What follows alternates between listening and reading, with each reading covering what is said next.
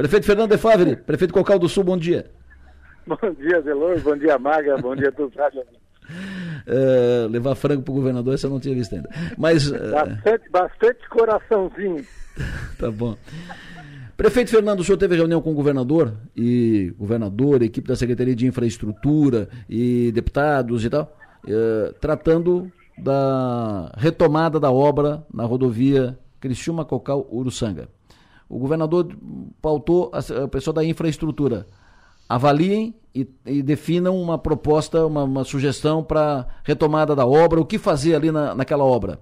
Hoje é quinta-feira, faz uma semana, oito dias que a reunião aconteceu. O senhor já teve retorno de lá? Então, o governador é, deixou claro nesse dia que é, ele deu um prazo para si, para a Secretaria de Infraestrutura do Estado, que após o retorno dele de Dubai, ele quer essa apresentação. E de comum acordo, junto com a bancada do Sul, junto com as lideranças é, regionais aqui da região carbonífera, a gente concordou com o governador nesse prazo é, que ele precisa para apresentar uma proposta em talvez uma readequação. Se vai fracionar a obra, enfim, ele vai nos apresentar mediante a apresentação dele, é a postura que nós vamos tomar. Né? Então, é, vamos dar esse prazo para o governador nos apresentar essa nova proposta. Perfeito. Nessa, nessa reunião também, o, o governador disse, ó, toca a obra uh, Cocal, Estação Cocal.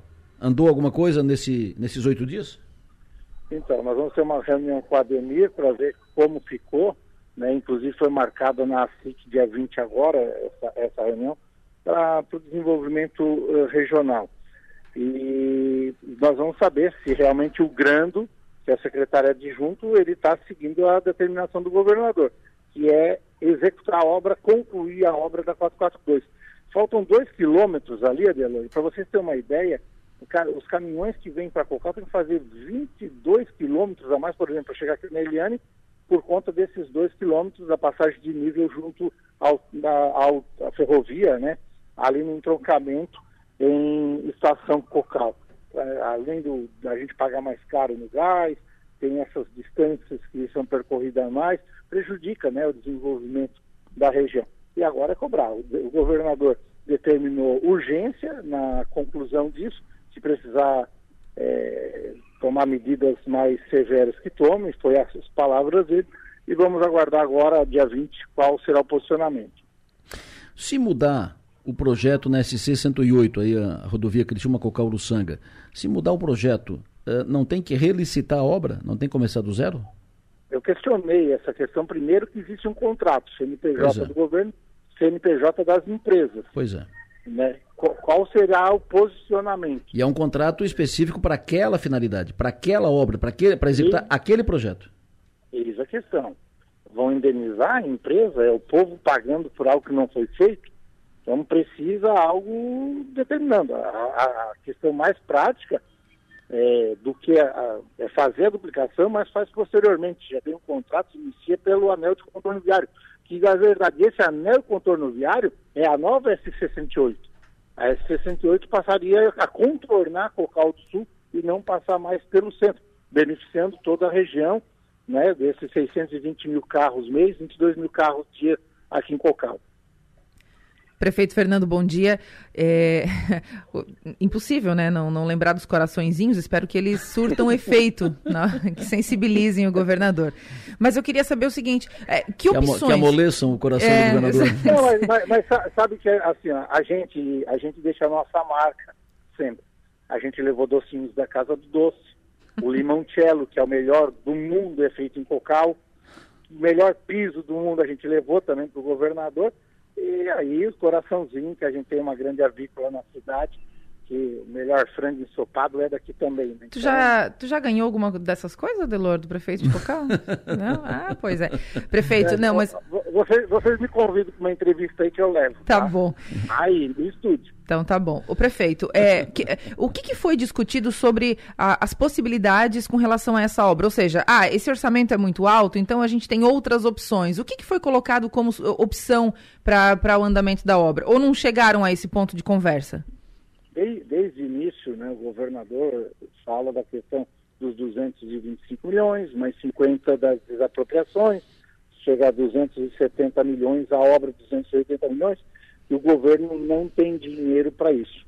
Nós apresentamos para ele, governo, é uma obra para três, quatro anos. O senhor não vai desembolsar isso tudo num ano só. Fraciona a obra, é, faz, divide ela em etapas, que pelo menos se inicia, a gente tem a certeza de que é, vai, vai ter continuidade depois. E apresentamos trechos, né? Liga essa ponta até essa ponta. A gente já começa a, a equilibrar o trânsito aqui na cidade. Depois liga essa outra ponta a essa outra ponta. A gente apresentou várias alternativas.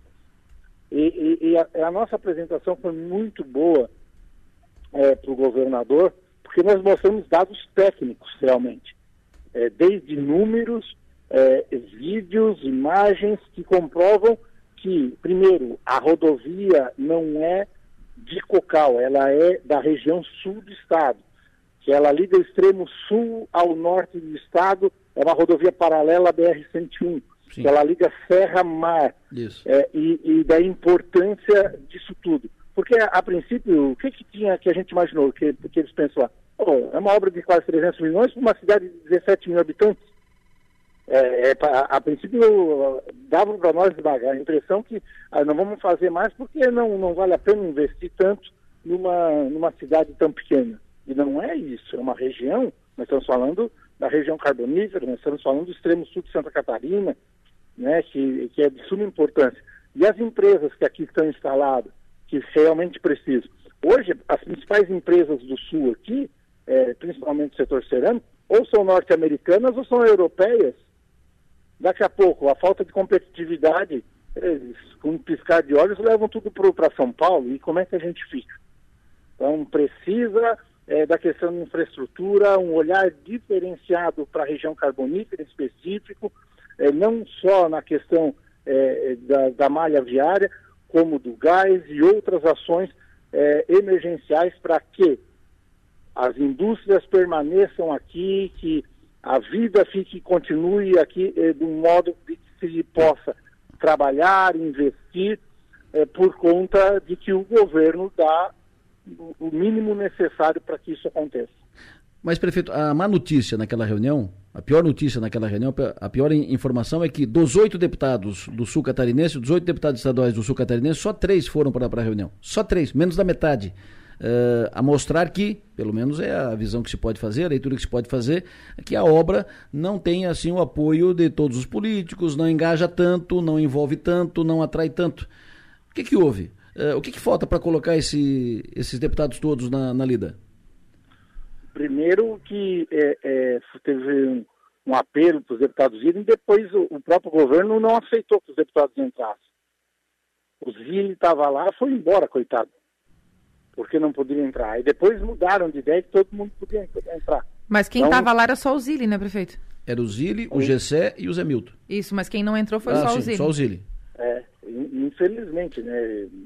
Mas a notícia se espalhou mais cedo, ó, não vai poder. O, o, o Weber justificou que a sogra está na UTI, ele teve que, que ir para a UTI. O PP justificou, né, também. E o Sorato justificou. Mas pelo menos mandam representantes do gabinete seria importante, né? Ah, justificar todo mundo. Justificar, justificar todo mundo justifica, mas não, é. tem, não tem que mandar representante mas precisa, do. Precisa, não, tem, não tem que mandar é, é representante nada, tem que estar tá lá. As 620 mil carros que passam aqui tem que saber qual é o deputado a favor e o deputado contra isso. da rodovia. É isso. É. é isso. Ó, esse aqui é contra e esse é a favor. Vamos trabalhar essa situação. O, o, o, o que, que dá para fazer para a próxima reunião ter, ter os oito? Então, primeiro definir a data e com antecedência, ó, esse é o dia, precisamos de todos lá. Então, é, é, é definir a data e convocar, convocar os deputados e que possa, né, ir o prefeito de Criciúma, que possa ir o prefeito de Uruçanga, as associações comercial e industrial, a CDL, seja uma discussão ampla sobre, sobre toda essa questão. Né, que, que se tenha é, a voz e vez de quem vive o sul de Santa Catarina. Prefeito Fernando, muito obrigado pela sua atenção. O senhor tem um bom dia, bom trabalho. Nós que agradecemos, um bom dia a você e a todos os radiovintes. Um abraço especial para a Márcia. 8 horas e 2 minutos. Prefeito de Cocal do Sul, Fernando de Favre, falando conosco ao vivo aqui na Sou Maior. É fundamental que no próximo encontro, próxima reunião, para tratar desse assunto, a rodovia Criciúma Cocal Sul, que estejam os oito deputados estaduais. Porque é a maior bancada regional na Assembleia e essa bancada tem que mostrar uh, resultado. E o melhor resultado é estar engajado nas, nas bandeiras importantes da região, como essa obra, que é uma obra grande, é uma obra com maior valor uh, de, de, investimento na área em todo o estado. É uma obra que não é de Cocal, é, é da região, né? não é nem de Cocal, Criciúma e Uruçanga. Não é só dos é de toda a região, porque por ali passa a produção da região, da serra para cá, daqui para a serra, uh, passa ali a, a, produção da região. É importante que essa obra seja encaminhada, muito importante. Esses deputados são da base do governo, votam com o governo. Todos os oito. E né? agora a gente entendeu por que, que a obra parou, porque o, o, próprio prefeito mencionou, né, que ficou aquela coisa no ar de, poxa, vamos investir quase 300 milhões num município tão pequenininho. Será que é por isso que não foram? Faltou, porque o governo não quer fazer? Faltou defesa por parte de todo mundo para dizer, olha, o município é pequeno, mas ele é, ele é um, um elo, né? Ele liga municípios muito, muito importantes para toda a região e liga a serra, liga a mar, então... Se é preciso convencer o governo a fazer a obra, nem que não seja já de uma vez, mas vai para começar a fazer a obra e fazendo aos poucos, em parte, enfim, se é preciso convencer o governo a fazer a obra, uma, um, um caminho, uma, uma estratégia, um, é colocar os oito deputados juntos à mesa falando a mesma língua, falando, fazendo o mesmo discurso. É preciso, é importante e tal. Isso, se não tiver, não sai. Vamos trocar de assunto. 8 horas e 5 minutos, está na linha conosco a secretária de Saúde do Estado de Santa Catarina, deputada federal Carmen Zanotto, com quem converso a primeira vez nesse ano 2024 aqui no ar. Então, bom dia e feliz ano novo, secretária deputada Carmen. Ô, Adelor, bom dia, feliz ano novo para ti, para toda a equipe e para todos que estão nos acompanhando. Sempre é bom desejar, né? um ano repleto de saúde e sucesso. E que seja um ano mais, mais, uh, mais calmo na, na sua área, na área da, da saúde, que é sempre uma, uma área difícil, né? Porque está sempre uh, sentando em cima de, de bomba, né? Que pode explodir, pode explodir. É sempre difícil. Senhora teve um ano de desatar nós, de, de uh, encaminhar processos, no, processos novos, de definir a nova política hospitalar catarinense. Como é que a senhora projeta o 2024 na sua área, secretária? Olha, com continuidade dos, dos serviços, sempre agradecendo todos os secretários e secretárias municipais, a rede hospitalar, porque a gente conseguiu em conjunto construir o programa de valorização, que com autorização do governador Jorginho, nós estamos colocando aí mais 180 milhões de reais, mas agora de uma outra forma, com segurança jurídica, sem é, comprometer os hospitais, sem risco de devolução de recursos, efetivamente um, um programa que eu tenho certeza que vai consolidar a, a saúde em Santa Catarina junto com a tabela catarinense. Então foi um ano realmente de muita construção e também de muitas realizações, né? E a gente acredita agora que em 2024, o mês de janeiro já mostrou isso, um aumento uh, expressivo do, do volume de cirurgias, uh, que a gente vai é, com certeza, em especial aqueles procedimentos mais complexos, como da área da urologia, é, da ortopedia, das cirurgias, que eram os procedimentos que o argumento era a questão é, da tabela insuficiente do Sistema Único de Saúde, que agora a gente vai conseguir avançar muito mais do que já foi em 2023. Magis Topassoli. Ou, como, como faz questão de tratar a deputada Carmen, Magali. bom dia, deputada Carmen. Bom dia, bom é, dia, querida, tudo bem? Tudo certo. Olha, olha só, expectativa, tá? A pergunta que eu ia fazer, mas não vou fazer, mas eu só vou dizer que eu ia fazer. Eu ia perguntar quem que vai assumir a, a, a sua pasta assim que a senhora é, sair para tratar da sua candidatura. Mas não vou fazer essa pergunta, vou fazer outra, tá?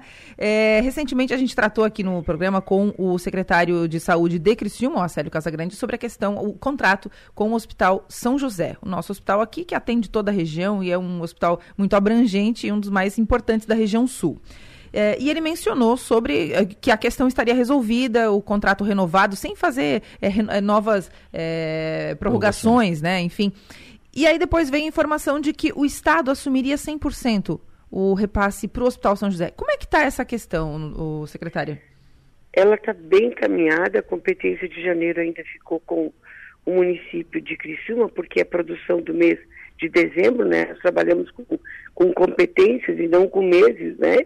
E agora a competência janeiro já passa pelo Estado, uh, dentro do programa de valorização dos hospitais, dentro da tabela uh, Santa Catarina, que tem reajustes importantes. Sim, o Hospital São José é um hospital estratégico, é um hospital que está em obras importantes, obras essas que a gente precisa lembrar que não serão apenas para os pacientes eh, particulares de planos de saúde, porque a ala de oncologia, eh, imagem e outras alas também serão disponibilizadas para os pacientes do Sistema Único de Saúde. Com isso, acaba sobrando mais espaço na, na ala atual do hospital, numa construção é, bem, bem de quem compreende que o SUS é o Sistema Único de Saúde, que todos nós precisamos juntos é, resolver os problemas. Agora é uma questão da mudança de repasses do Ministério da Saúde, que fazia direto para o município de Criciúma.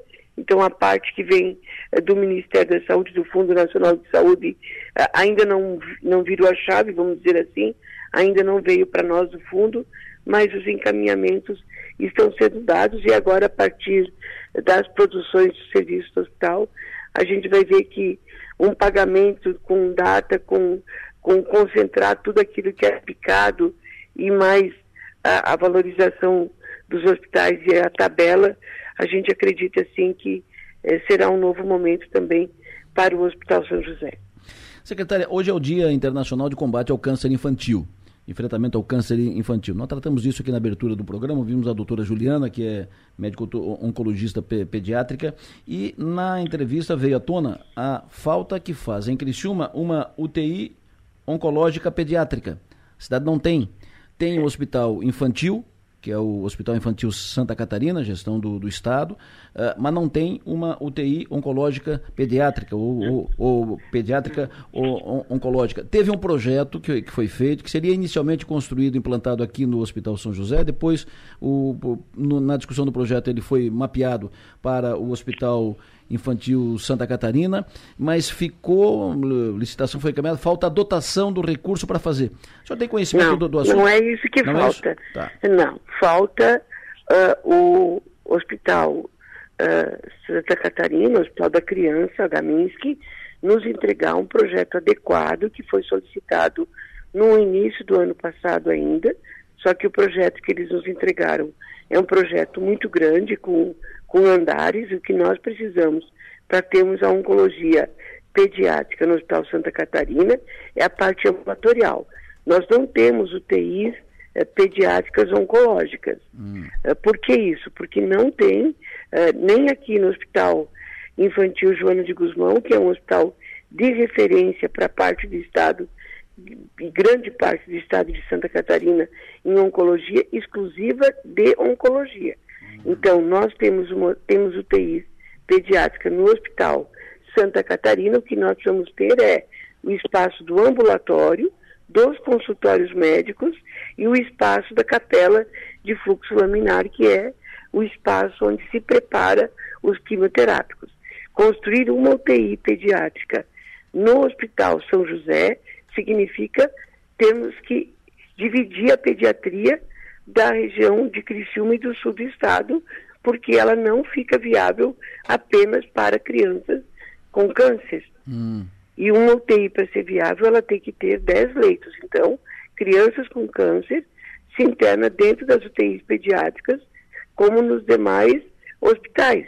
Hum. Aí isso acontece em outras regiões de Santa Catarina, porque o hospital não é exclusivo de oncologia e o número de crianças que tem intercorrências em função do seu quadro clínico, ele não é, é num volume de ocupação de 10 leitos de uma UTI pediátrica e ficaria inviável, inclusive, é, para a manutenção do Hospital São José. Perfeito. Por isso que a gente pediu esse projeto, a, a gente tem cobrado e bastante, porque sim, é um compromisso nosso. Eu estava em todas as reuniões fazendo essa defesa, a última vez que estive em Criciúma, inclusive, e posso aqui também estar cometendo um equívoco, exceto que o projeto de readequação tenha chego agora nos últimos dias e não tenha me entregue. Perfeito. Mas a informação que eu tenho é uh, de que isso ainda não chegou. Então eu preciso que isso chegue o mais rapidamente possível para a gente fazer as adequações. Se porventura não acontecer, a gente também toma uma outra decisão, se necessário for, a gente revê. Agora, a manutenção de uma UTI pediátrica só com crianças oncológicas, graças a Deus, né? Uhum. Isso não é coisa ruim. Uhum. É, é, você não ter 10 crianças para colocar numa UTI oncológica especializada só de oncologia, Perfeito. não é uma coisa ruim, é uma coisa boa. Perfeito. Significa que o tratamento está dando resposta, significa que o quadro clínico das crianças está melhorando. Mas se porventura uma criança precisar de UTI pediátrica durante o seu tratamento, ela precisa ter. Por isso que não vou, isso não está ainda no HMINSC, porque lá não temos a questão do ambulatório, que são todas as salas de, de, de aplicação da medicação, os consultórios médicos e a capela de fluxo laminar. Perfeito. Mas a, a, a, UTI pediátrica oncológica, essa que, que, é, que é uma ideia e tal, ele, ah, ela já não se fala, mas no São José. A ideia é implantar aqui no Hospital Infantil Santa Catarina. Como não se sustenta Isso. uma UTI apenas uma, exclusivamente oncológica pediátrica, poderia ser feita uma adequação na UTI pediátrica que já tem no Santa Catarina? Não, não, não fica, as crianças ficam juntos, os equipamentos ah, tá. são os mesmos, ah, ah, os leitos são os mesmos só que tem crianças cardíacas, tem crianças oncológicas, tem crianças com uh, pneumonia, e aí depende né, da clínica de cada uma das crianças. O que precisa ter uh, no HMINS que não é a UTI que falta. No HMINS que falta adequação do espaço físico para a quimioterapia Isso. e a, a, os consultórios médicos. Perfeito. Dos médicos especialistas com a capela de fluxo laminar. Perfeito. Secretária Carmen Emília, na última eleição municipal, é, faltaram menos, menos de 50 votos para a senhora. A senhora vai lá buscar esses votos nessa eleição, secretária? Magali, como você é uma menina elegante, meu Deus do céu. a curva, Magali, a gente Olha tá, a curva que ela tá fez para pegar. É, é, a gente está conversando muito sobre isso e em breve essa decisão precisa ser uh, externada, né? Hum. Uh, por enquanto ainda a gente tem algumas uh, costuras para serem feitas, não só nessa caminhada, se porventura ela acontecer, mas em especial com os compromissos que eu assumi com as entidades e com os secretários municipais na Secretaria de Estado da Saúde. O governador Jorginho tem me permitido fazer essas avaliações primeiro. Vou fazer, vou passar para a senhora uma pergunta de, de, uma informação que circula aqui na, na, cidade. Não sei se é por patriotada, não sei se é porque é, é daqui, é, mas enfim. O Acélio Casagrande pode substituí-la na, na, Secretaria de Saúde, se a senhora deixar o cargo para disputar a Prefeitura de Lages? Bom, eu nem sei se eu vou deixar o cargo agora. Pois é, quem, por isso que eu disse o C. Por isso que eu disse o C, se a senhora é, deixar. É, é. Aí é uma decisão do governador, não é uma decisão uh, da Carmen Emília. Carmen Emília. A Carmen Emília falando com a Magali. Epa. Secretária, é sempre bom ouvi-la. Muito obrigado pela sua atenção. Tenha um bom dia, bom trabalho. Obrigada. Deixa eu só fazer um pedido. Claro. Isso é muito importante, gente. Todos estão acompanhando o país né, com relação à dengue. Bah. O sul do estado está uma situação mais tranquila, mas a região de Joinville muito complexa. Então vamos manter todos os cuidados uh, dos focos nas nossas casas, no terreno ao lado da nossa casa.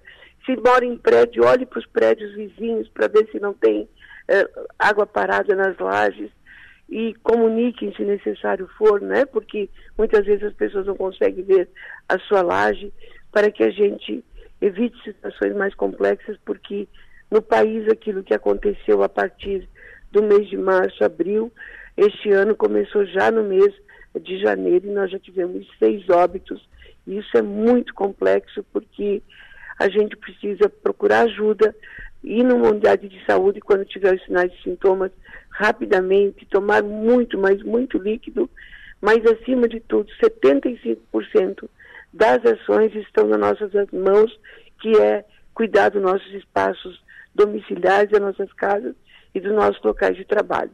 Porque as prefeituras não vão dar conta, não conseguem, jamais, através dos agentes de endemias, chegar em cada casa. Então, vamos deixar para eles a questão das praças, dos cemitérios, dos espaços públicos e nós fazemos a nossa parte em nossas casas.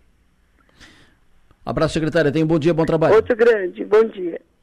Secretária Carmen Emília, falando conosco ao vivo aqui na, na Som Maior sobre questões da saúde. E ela vai ser candidata à Prefeitura de Lages. Isso ela vai. Não tomou a decisão ainda, mas ela vai. Essa, essa vai. Essa vai. Falando uh, em essa vai, porque tem também outros secretários que podem também deixar o cargo para uh, confirmar candidatura. Tem o, o, atual secretário de Portos e Aeroportos, que está substituindo o Beto Martins, que também deverá se afastar do, do primeiro escalão do governo para disputar a prefeitura de Itajaí. E tem o secretário Ricardo Guide, secretário de Meio Ambiente, que poderá se afastar, deixar a secretaria para disputar a prefeitura de Criciúma. A respeito disso, tem um fato novo uh, uma, teve uma conversa reservada, só os dois à mesa, deputado Ricardo Guide e Júlio Garcia. Eles já haviam conversado em dezembro, mas foi uma conversa meio corrida, assim, meio ampassã. E essa foi uma conversa mais objetiva. Aconteceu no dia 31 de janeiro, no restaurante do Hotel LK, em Florianópolis. Hotel LK que é um dos melhores hotéis de, de Florianópolis, não o melhor hotel de Florianópolis hoje, e o restaurante do LK, uh, dos melhores restaurantes de Florianópolis. Enfim, estavam bem acomodados uh, uh, o cardápio bom e a conversa. O que teve na conversa? A gente fala sobre isso depois do intervalo.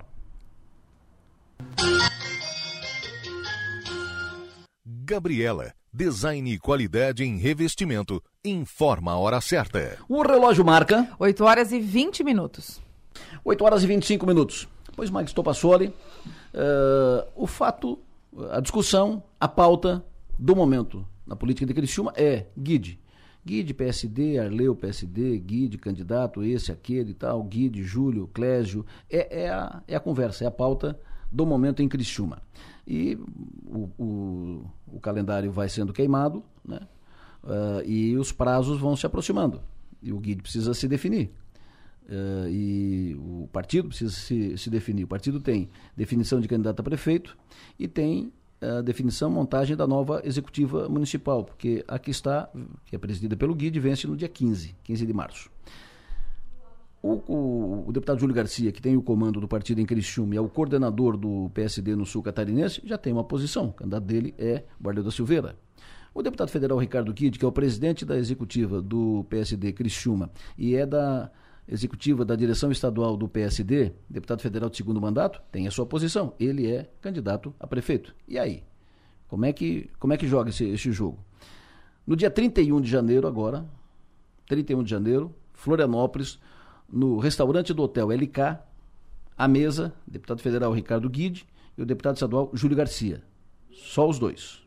No cardápio, eleição de outubro em Criciúma. Bem passada ou mal passada?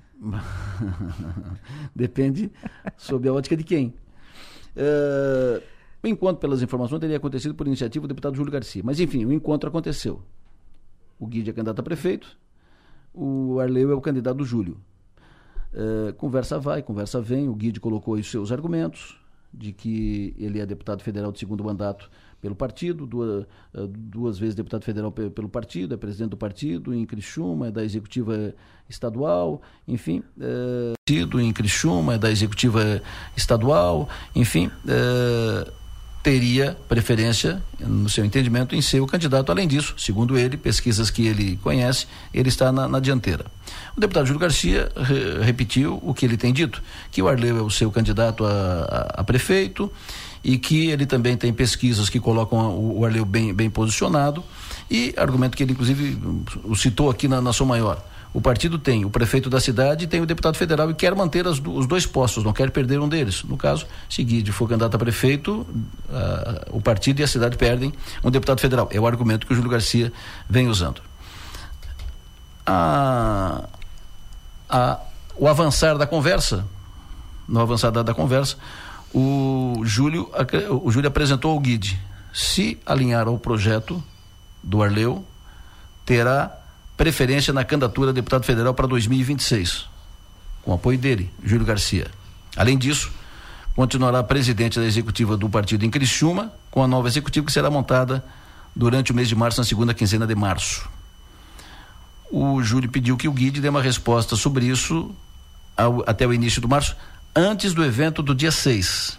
Que o evento do dia 6 de março será o evento de filiação do Arleu. O partido está organizando um grande evento, será um ato, um evento, um ato estadual, um ato político estadual, que será não apenas para a filiação do Arleu, mas para pré-lançamento, para lançamento na prática da candidatura do Arleu a prefeito de Criciúma pelo PSD. Aí o Guide teria pedido um prazo para avaliar bem a situação, pensar melhor a respeito e se posicionar. Em princípio, estas são as informações primeiras desse encontro e desse fato, que é um fato novo. Hum, põe fato novo nisso. Isso sim é um fato novo, Delor. Hum. E aí, uh, o que, que acontece quando a gente visualiza, né, coloca à mesa essa conversa entre os dois. Primeiro, que a teoria de que o Ricardo Guide, de fato, não vai conseguir ser candidato a prefeito de Criciúma pelo PSD, ela parece cada vez mais confirmada, né? É, o próprio Júlio Garcia fazer esse gesto, que é um gesto típico dos PSDistas, né? De não resolver as coisas publicamente, de tentar, de algum modo, resolver isso internamente. Esse gesto que ele faz, chamando o Ricardo Guide para uma conversa, isso é, é, é do perfil do próprio Júlio, perfil do PSD PSD. Nove dias depois, o Ricardo Guide deu entrevista pra gente, que foi a entrevista da semana passada, da sexta-feira, que acabou repercutindo muito na nossa cidade, em todo o estado, até por conta da, da, da situação, né? De ele eh, continuar reafirmando a sua pré-candidatura. Agora, é, é, a gente fica observando para tentar entender como que o Ricardo Guide vai sair dessa situação se ele aceitar o, a, é, a, conversa, né? Se ele disser, não, ok, então a gente vai fazer isso. Porque foi um, uma rusga pública, uma divergência pública entre ambos. Acho que não, não, foi, não foi interessante quando ele disse que não sabia da filiação do Arleu, não sabia né, o que, que ia acontecer, se ia, se não ia. Não, não tem como ele não saber, né? Ali foi, não foi legal aquele momento da entrevista, demonstrando que publicamente tem umas divergências importantes. Agora, como que o Ricardo Guide vai reagir a essa proposta tentadora do deputado Júlio Garcia é que a gente quer saber. Se ele aceitar essa condição, precisa criar uma estratégia muito é, é muito acertada para não sair muito queimado disso. Mas acho que, que dá uma chamuscada, tá? O ideal seria, para a carreira política dele, pensando estrategicamente, politicamente, seria ele um, aceitar o convite do governador, ser candidato pelo PL, que é onde ele tem o seu caminho aberto por enquanto. É uma a, a, situação e o avançar do Guide, que o Guide avançou, avançou, avançou, inclusive semana passada, Guide avançou, avançou. O avançar do Guide uh, coloca ele numa, numa situação uh, delicada. Uh, porque o teu entendimento que é procedente prudente faz sentido se ele recuar agora retirar a candidatura e aderir mergulhar no projeto do do Arleu ele vai sofrer um desgaste ele poderá ter vantagens ganhos no andar da carruagem, mas de imediato ele sofrerá um desgaste pequeno, grande e tal, mas um certo desgaste. E mas pelo avançar Uh, o, Ju, o, Júlio Garcia deixou claro para ele que não, o Júlio não manda no, no, partido, mas deixou claro para ele que olha, no, ele é o, meu, o Arleu é o meu candidato, vou trabalhar para isso. Para o Ricardo avançar, o Ricardo tem a tese do Kassab, que o Kassab vai interferir porque tem um acordo de líderes e tal, pesquisa, um acordo maior, superior e tal. O avançar nesse caminho eh, representará formal e oficialmente um confronto do Guide com, com o Júlio, ou seja, um, enfre um enfrentamento, um confronto de, direto do Guide com o Júlio, de desdobramentos eh, sérios, né? Eh, então, não sei até que ponto o Guide tem, tem disposição para isso. Então, diante da situação, ou o Guide muda de partido e vai para o PL, que é o desejo do governador Jorginho, e faz uma ampla aliança. O governador tem dito: minha chapa é guide e a sério, vou trabalhar por isso. Mas tem que ver se o guide quer. Então, ou ele aceita o convite do governador e muda, ou ele uh, alinha ao projeto do Júlio Garcia, que é pela candidatura do Arleu. O guide hoje tem essas duas alternativas. Esses dois caminhos. É uma decisão que não, é, que não é fácil. E não há de, esse é melhor para ele ou é pior para ele. Não, isso está muito na cabeça dele. Ele tem que avaliar os prós e os contras, ele tem que fazer as contas. Ele sabe muito mais, tem muito mais informações que todos nós. Então, a decisão é dele pela avaliação dele. Mas ele tem hoje esses dois caminhos. Olhando prático, sendo prático, ele tem dois caminhos. Ou vai aceita o convite do governador, vai para o PL, sai do PSD e banca a candidatura a prefeito com todos os riscos possíveis, ou ele reflui, aceita o convite, o, a proposta do deputado Júlio, se alinha ao projeto do Aleu e segue o barco. Ele criou esse clima para ser candidato, para ser pré-candidato a prefeito de Criciúma. Ele criou esse clima desde o fim da eleição, do, do, resultado da eleição, da última eleição, quando ele foi reeleito. Eu lembro que a gente entrevistou o Ricardo aqui uh, imediatamente após a sua reeleição e colocamos essa pergunta na, na roda, na mesa, e ele não, não correu. Ele imediatamente assumiu que sim, que teria vontade. A partir daquele momento, ele, ele sempre reiterou a sua vontade de ser pré-candidato a prefeito de Criciúma. Então, ele criou esse clima. Não foi a imprensa que criou, não foi a, a, a cidade de Criciúma que criou. Ele se, se mostrou disponível e disposto a ir para essa, essa disputa. Então, por isso que agora tem que ter muito cuidado. Cada escolha que ele fizer, nessas duas opções, é, ele, te, ele vai ter, ele vai abrir novos caminhos, né? Se ele escolher ser candidato, sair do partido, ser candidato pelo PL, ele abre novas possibilidades. E se ele recuar, ele abre tantas outras possibilidades. Agora, estrategicamente, pensando politicamente, precisa ter cuidado com isso, porque é, tu, tomar cuidado para não rasgar todo esse, esse trabalho que ele passou tanto trabalho para fazer, para colocar em, em, fazer os criciumenses acreditarem na sua pré-candidatura e depois fazer um recuo, né? Um, meio que um cavalo de pau, dizer não, até outro dia você estava dizendo que era candidato e agora não vai mais. Então parece que, se tu me perguntar, Delor, o que, que tu acha que vai acontecer, o que, que tu acredita que vai acontecer, qual é o cenário que parece mais viável, eu apostaria que o cenário mais viável, ainda que publicamente não seja dito por conta de prazos legais e tudo mais, desdobramentos legais, é o Guide ir para o PL, receber o apoio do Jorginho Melo e ser candidato a prefeito de Criciúma. Pergunta para mim. E para ti, Adelor? Qual é o cenário? qual é o cenário que tu acha que vai acontecer? Não sei. não tenho a mínima ideia. Eu não. Olha, só se eu entrasse na cabeça do Guide. E acho que se entrasse na cabeça do Guide também não teria resposta, porque é uma situação, ele está numa encruzilhada, numa situação delicada, que vai. Não é uma decisão fácil, né? A gente falando é uma, muito mais fácil do que para ele. Provavelmente a decisão mais difícil que o Ricardo Guide tem a tomar na sua carreira política. E uma decisão que vai interferir diretamente, vai influenciar no seu, no futuro da sua carreira política. Uma decisão difícil, muito difícil. Eu não queria estar no pelo dele. E é uma, uma decisão muito delicada. E esse, esse movimento, esta decisão, pode definir o resultado da eleição. Porque dependendo do que for decidido aqui, a eleição pode estar, tipo, uh, favas contadas, né? pode estar encaminhada. Então é uma decisão importante que agora tem data, né? Pelo que está colocado. Pelo que, pelo que esteve no cardápio dessa, desse encontro lá no restaurante LK, restaurante do, do Hotel LK, o prazo é final de fevereiro, início de março, antes do dia 6. Ponto. Então, até a primeira semana de março, esse assunto tem que estar tá, é, liquidado, esse assunto tem que estar tá resolvido.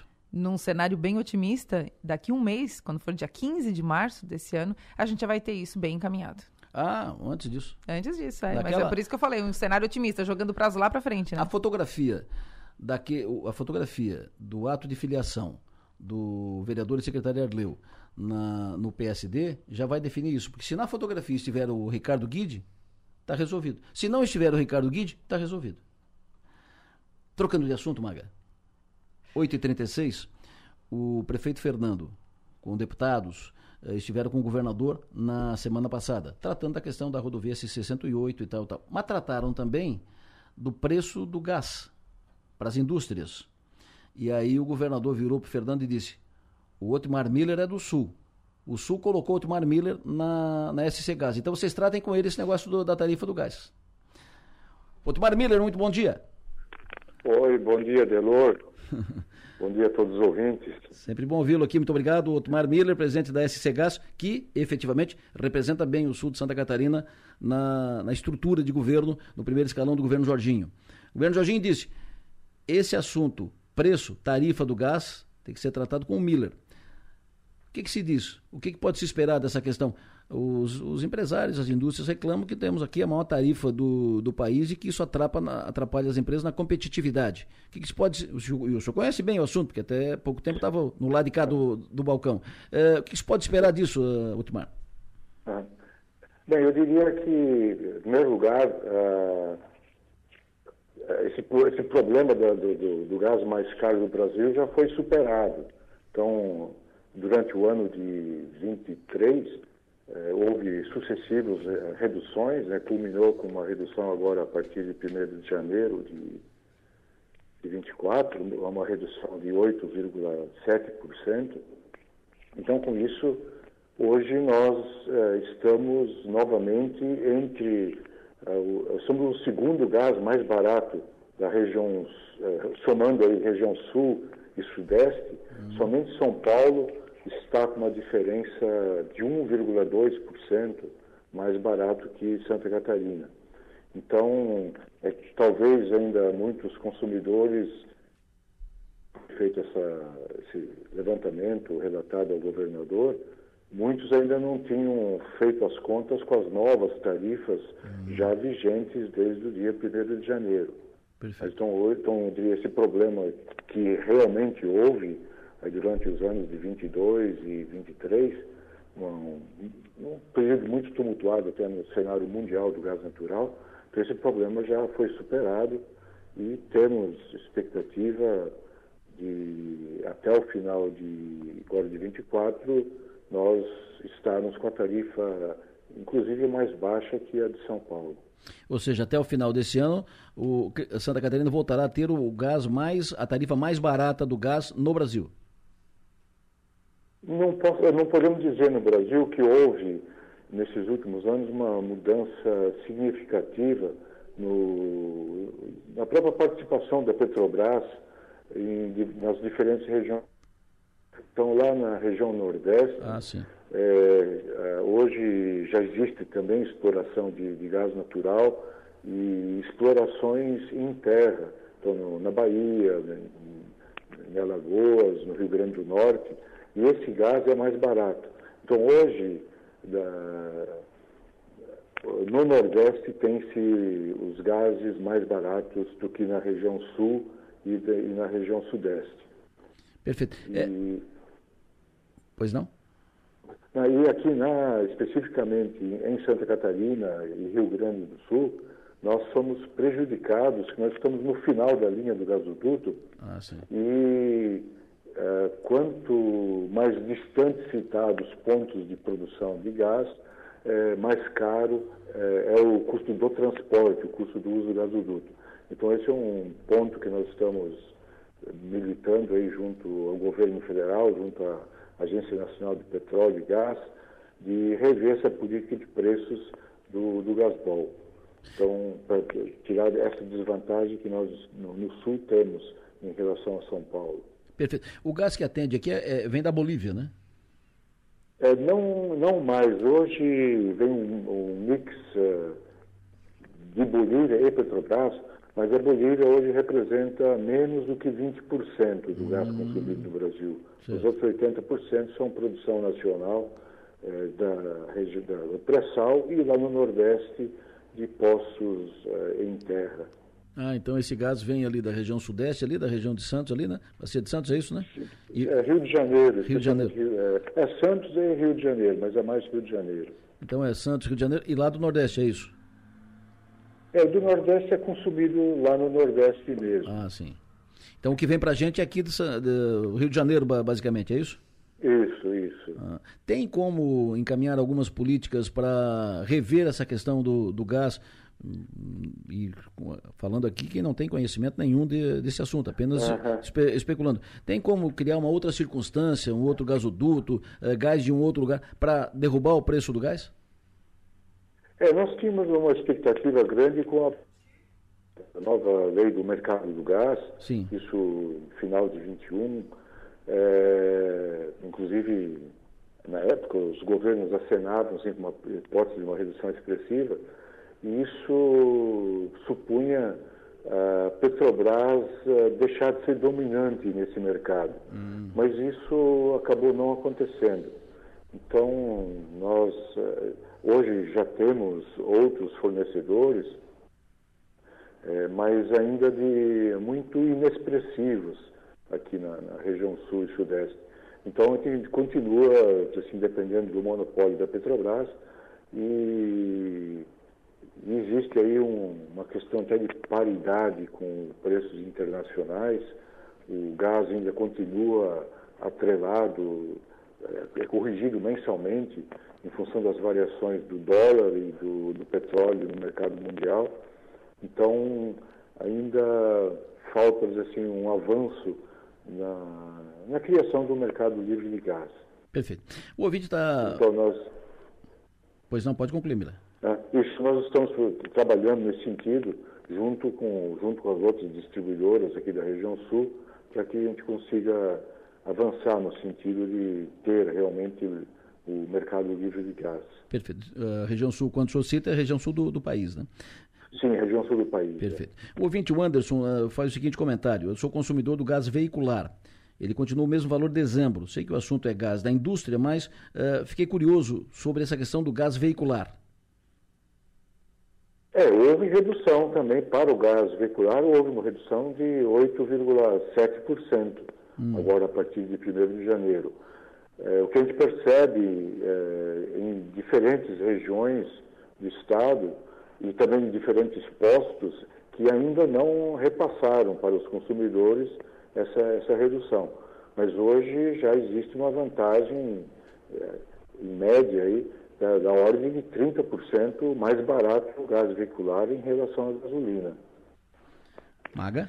Presidente Otmar, bom dia. Então, só para a gente é, fazer um link com a reclamação que aconteceu naquela reunião por parte do prefeito Fernando de Favre com relação ao preço do gás, essa reclamação, ela não é que ela não faz sentido, mas é, não, não há necessidade dessa, dessa preocupação por parte do gestor público e das empresas? Eu diria o, o problema já foi superado, né? Uma época no início de 23, final de 22, início de 23, em que o gás aqui de Santa Catarina estava 31% mais caro que o gás de São Paulo e também de outras regiões do país. Sim. Nós sempre tomamos como referência São Paulo porque o grande consumo de gás natural no, no estado é de, de, das indústrias, especialmente das indústrias de, de cerâmica e indústrias de, de uh, indústrias de voltadas para a indústria de material de construção. E a construção civil no Brasil continua reprimida. Então, uh, uh, esse fator tem, tem prejudicado a nós aqui. Perfeito. O, a indústria, ela compra direto o gás, né? Compra da, direto da, da EC Gás, né? Sim, sim. Agora, o gás veicular, ele é repassado para os uh, postos e tal. O, a, o adendo do ouvinte é que, como baixou em dezembro, o senhor anunciou que baixou 8,7% uh, em dezembro para valer vigia, vigência a partir de 1 de, de janeiro, provavelmente não repassaram. O, o, esse desconto, essa redução não foi repassada. A quem, parte, a quem compete uh, revisar isso, fiscalizar isso, tratar disso? Já em algumas cidades aqui de Santa Catarina, a ação do PROCON. PROCON. Em algumas uh, cidades aqui da região norte de Santa Catarina, se não me engano, em Tubarão também, já há ações do PROCON nesse sentido, pela uh, não repasse do, dessa, dessa, desse reajuste negativo acontecido em janeiro. Fechou. Otmar Miller, é sempre bom ouvi-lo. Muito obrigado pela sua atenção. Tenha um bom dia, bom trabalho. Bom dia a você, bom dia a todos e obrigado pela oportunidade de participar e esclarecer isso para a sociedade. Perfeito. Nós que agradecemos. Otmar Miller, que é daqui da região, foi diretor da Helene muito tempo, foi presidente do Sindicato da Indústria Cerâmica aqui da região, foi diretor da Fiesc na área da indústria, na área do gás e hoje representa o Sul Catarinense na presidência da SC Gás, representa o Sul no governo catarinense. Ponto. Uh, Mag Stopassoli, amanhã estaremos juntos. Porque amanhã o Nomes e Marcas, uh, ele normalmente vai para o ar na quinta-feira, sete da noite, e reprisa no sábado. Como hoje tem jogo do Criciúma, amanhã eu vou colar em ti.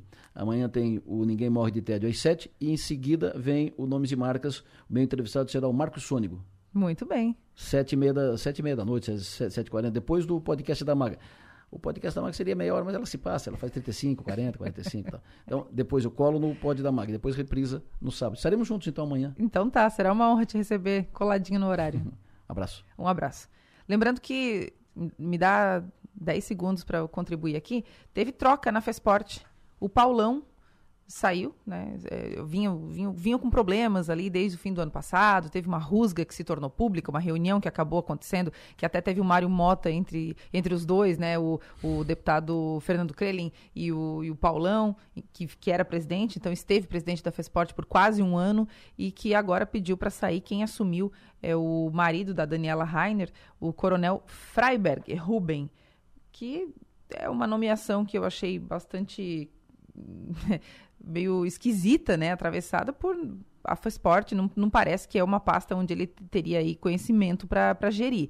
Mas enfim, tá feita a troca. Paulão não é mais o presidente da FESPORT. Marido da, da Daniela é o Daniela novo presidente. Heiner, isso mesmo. Abraço. Até às 5. Até às 5. No plenário, oferecimento. Construtora Nunes.